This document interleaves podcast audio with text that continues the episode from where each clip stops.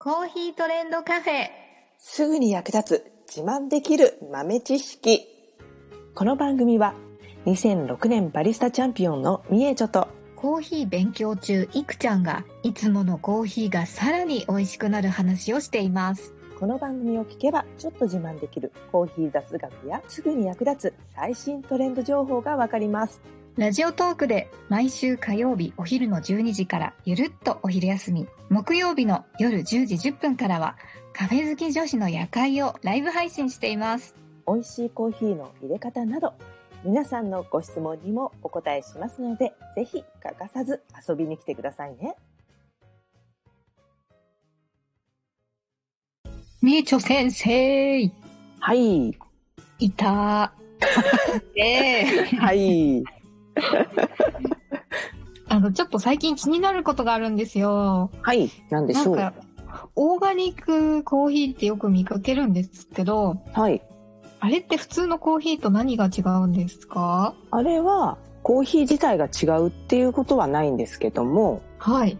コーヒーが栽培される環境が違うんですね。環境が違う。うん。コーヒーはコーヒーだけど、うん。まあ具体的に何が違うかっていうと、はい。まずは化学肥料を使わない。うーん。それから農薬、これも使わない。うん。うん。そして、まあ栽培にとどまらず、加工の段階でも有機栽培の認証を受ける必要があるんですね。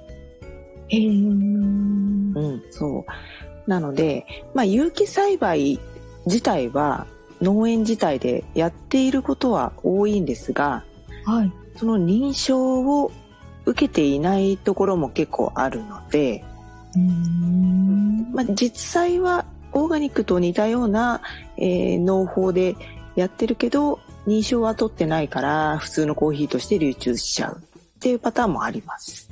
ああ。なんか認証って厳しそうですよね。そうそう。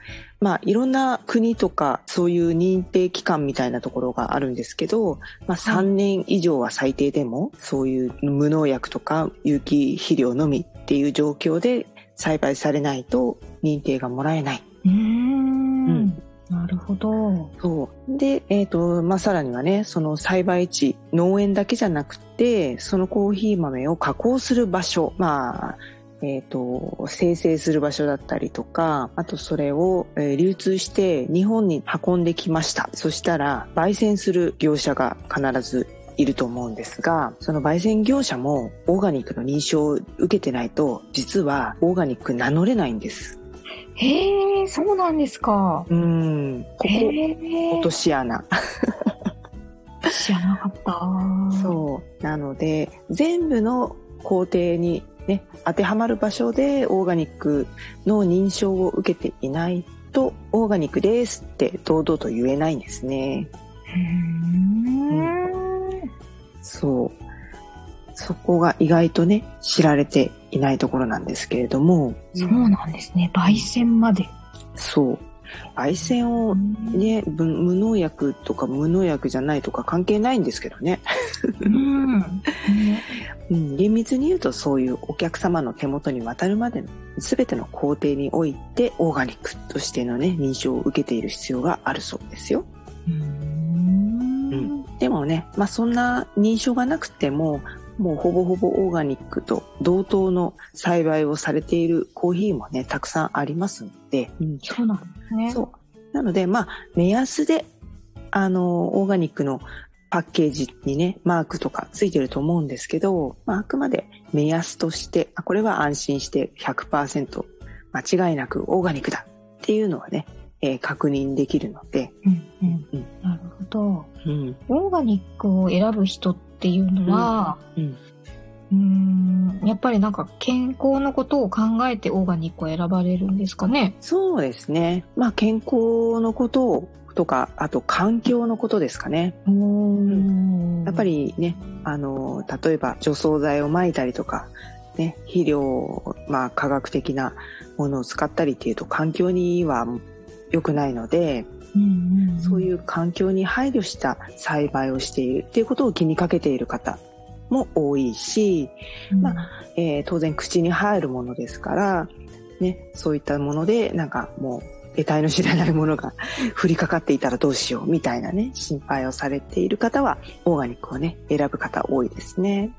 うんまあ、味的に何が違うかっていうと、そんなには多分変わらないとは思うんですけれども、まあでも、あの、農薬を使わないっていうことは、ね、あの、害虫とか、ね、そういったものの管理も人の手でね、していくわけですから、割と人の目が行き届いている農園が多いんですね。へえ。なので、まあ、必然的に、まあ、自然とクオリティの方も上がるっていうのはね、まあ、なんとなく想像できるかなと思います。あ手間かけて農薬使わない代わりに手間かけてね、面倒見てあげているっていう感じですのでね。あ、なるほど。うん。そう。で、安心だし、まあ少しね、値段が張るものも多いんですけど、まあ安心と、それから、まあそういう自然環境に配慮したね、栽培、そういったのをね、えーに少しこう、協力しているという気持ちでね、選んでいただいてもいいかなと思いますね。うーん。コーヒーの選び方の一つうん。ですね。そうですね。うん。ね、まあコーヒーに関わらず農産物とかね、結構ね、オーガニック、いろんなものにつけられてますからね。うん。高いのかなってい う思ってしまうのですが、うんうんうんううん。ん、でも、何ですかね、生産地をうん守ったりとかっていううん意味を考えたら、うんね、そういうのを選ぶのも大事なことかもしれないなってそう。思いました。そうですね。本当に、環境とかはね、本当にもうすごいスピードでコーヒーにとっては住みづらい環境がどんどんどんどんね、変化してますから、まあそういうところでね、環境と、まあ地域の栽培地の社会を守ると。ね。もう国によってはコーヒーで国の、ね、お金を賄っているような国もたくさんありますからね。へー。そう。なので、まあ、たまにはいいコーヒーを買って、環境問題とかね、そういったのもちょっと考えてみるきっかけになればなと思いますね。うんうんううんん。なんか、あの、コーヒーを栽培しているところの写真とかを見ると、農園によって環境がもう全然違うんだなと思ってびっくりしたんですけど、はい。なんか本当にあの、森の中にうん。いっぱい木が生えてるところにうん。コーヒーが生えてるっていうところだったり、うん。もうゴルフ場みたいに超整備されているところに、うん。粛々とコーヒーが植えられている農園だったり、うん。こんなに違うんだなってうん。びっくりしました。そうなんですよ。ね。機械化が進んでるところもあるんですけど、やっぱりね、未だに手作業によるところが多いのが現状ですかね。うんうん。そう。意外とね、知られてない。もうここ、もう10年がそこらですかね。まあそういう環境に配慮した栽培をしましょうとか、あと地域の、それこそね、学校にも行かずに農園のね、お手伝いをしている子供たちもたくさんいたので、そういう子供たちに、ま、勉強をね、できる環境を作ってあげましょうっていうところでね、動きがどんどん変わってきて、最近はいくつかオーガニック以外にもね、それに似たような認証制度っていうのがありますので、へえ。まあ、代表的なのが、まあ、レインフォレストアライアンスだとか、あとバードフレンドリー。